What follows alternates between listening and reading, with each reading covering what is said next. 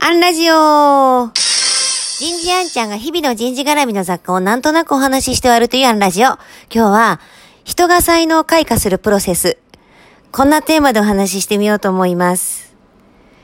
えー、研究手法の一つに、物語構造分析というものがあります。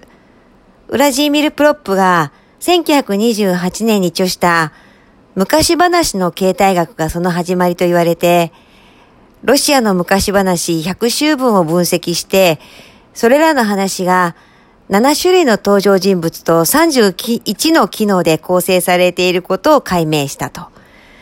で、そこから人が成功する物語も同じように構造分析できるんじゃなかろうかと取り組んだのがリクルートのあるチームだったんだそうです。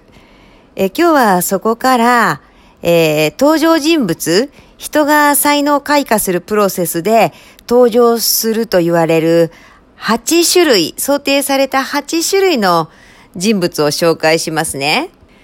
ですから、こうヒアリングの中では、カウンセリングとかの中では、こう、この8種類にあたる方が誰だったんだろうとこう聞き分けながら振り分けていくそうです。えー、一人目は、師、師匠。専門技術や知識を教えてくれたり導いてくれた人、ロールモデルにもなりますね。えー、そして二人目は相棒。仕事のパートナーであり、才能を補完し合う関係の人。えー、三人目は目利き人。まあ、目利きの人。こうまだつぼみの段階で才能を見抜いてくれた人。評価してお墨付きを与えてくれた人。4人目は、相談相手。悩んだ時にアドバイスをくれる人。まあ、議論の相手にもなりますね。えー、5人目は、水先案内人。こう、開花につながる機会や場を提供してくれた人、つないでくれた人。6人目は、親、もしくは親代わり。身近にいて愛情を持って褒めたり励ましてくれる人。7人目は資金提供者。まあ、資金提供とか投資をしてくれる人。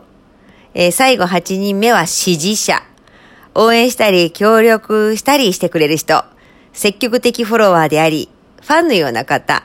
まあ、実際、えっ、ー、と、一人が複数の役割を担っていることもあるかもしれません。あの、組織だと上司が一人二役三役あるでしょうね。